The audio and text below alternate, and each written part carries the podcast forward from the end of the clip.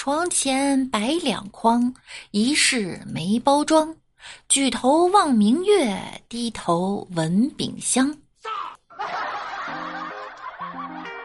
Hello，各位段友，欢迎您收听万事屋。那我依然是你们的会作诗的小六六。跟着贾浅浅学习呀，我也学会作诗了。正值中秋佳节之际呢，我送给大家几首诗。细草微风暗，今年送礼多。何物能摆阔？月饼最出色。秋眠不觉晓，人人放假了。赏月饭桌上，月饼知多少？明月几时有？举饼问青天。不知天上月饼能卖多少钱？世界上并不缺乏好月饼，缺乏的是买月饼的钱。前两天有个新闻，一个公司的员工被公司发的月饼气到了。公司啊，一共发了八个月饼，两个一盒，总的词是因爱而遇，无限可能。结果两个放一盒呢，把无和能放在了一起。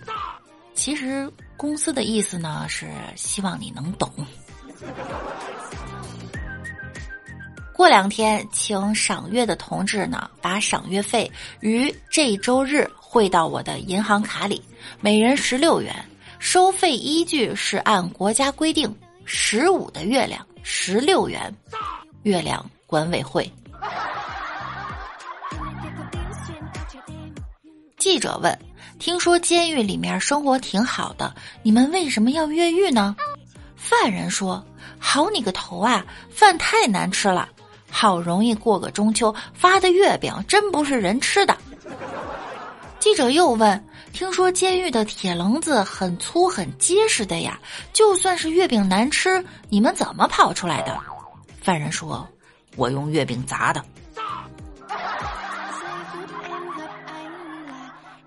你以为的山东 vs 实际上的山东，你以为的吃月饼吗？吃。实际上的，哎，你们山东人中秋节是不是顿顿吃月饼？正经山东人啊，谁吃月饼？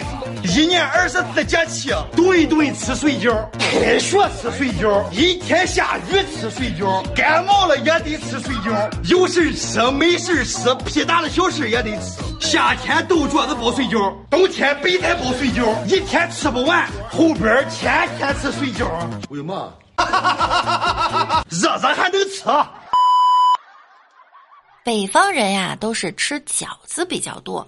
过节第一天吃水饺，第二天吃剩下的水饺，第三天煎水饺。中秋节将至，你吃过最奇葩的月饼是什么馅儿的呢？我作为北方人呀，以前只听说过令人最讨厌的五仁儿、枣泥儿啊、豆沙呀、黑芝麻呀，最爱吃的呢就是蛋黄莲蓉馅儿的，口味啊基本上都是甜的。到了南方才发现，月饼原来不仅是点心，还可以当菜吃。月饼算是让南方人给玩明白了，只有您想不到的，没有做不到的。南方人是不是喜欢什么就把什么都包进去啊？以下这些馅儿的月饼你见过吗？麻辣小龙虾、海胆月饼、海参月饼、金蚝月饼、韭菜鸡蛋月饼。菜月饼、螺蛳粉月饼、麻辣钵钵鸡月饼、火锅月饼、梅菜扣肉、孜然羊肉、燕窝、青花椒卤肉、莲蓉辣条、酱牛肉味蛋黄月饼、香辣牛肉燕窝、竹炭月饼、酱香羊肚菌月饼、巧克力脏脏月饼、火龙果月饼，你还见过哪些奇葩的月饼啊？下面这件事儿呢，更奇葩。一个女子称自己复活成仙，骗了男网友四百八十六万，并且网恋五年，谎称自己曾车祸身亡。这听起来都不太敢信呐。近日，在广东广州，二零一七年底啊，王某与女网友叶某确定了恋爱关系，但俩人呢从未见过面。不久，叶某冒充其家属，谎称叶某意外身故，并声称偶遇一位和叶某长相、名字都相同的女士，给了王某联系方式。王某将思念寄托在新的叶某身上，接着叶某声称他已复活并得道成仙。王某深信不疑，于二零一八年到二零二二年期间向其转账四百八十六万。今年四月，叶某将王某拉黑，王某就求助警方。经审讯啊，叶某对诈骗王某钱财的事情供认不讳。目前，叶某已被刑拘，事件正在进一步的侦办中。这吐槽点太多了，一时间不知道该从哪儿吐起。这种谎言还真是一个敢编，他一个敢信呐，连这种事情都信呐，那是不是我说我是嬴政，还差六万元统治江山，我可以带你荣华富贵这种骗局，他也会信呢？以前不理解啊，为什么这种脑子他还有这么多钱呢？现在我理解了，可能傻人有傻福吧。另外这件事儿呢，它也挺奇葩。近日，网上流传一则视频，一家医院接收了一个年幼的小男孩，小男孩晚上将活着的龙虾塞进自己的肛门里，他取不出来了。当地医院的医生束手无策，只好送到大医院救治啊。医生伸手去抓肛门处的小龙虾的时候，甚至还被小龙虾的钳子给夹了一下。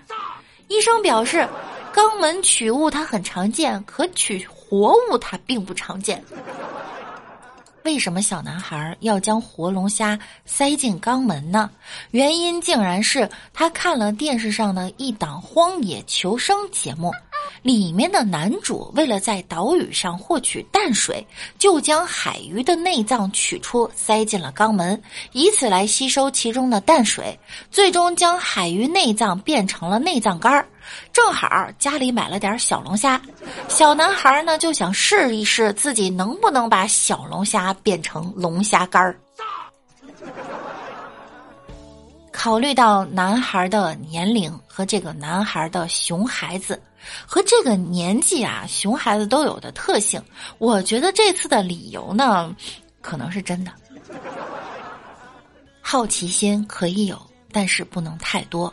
就算不为了自己，也要为这些医生想想。摸了半辈子肛门，没想到今天被肛门摸了一把，听听这像话吗？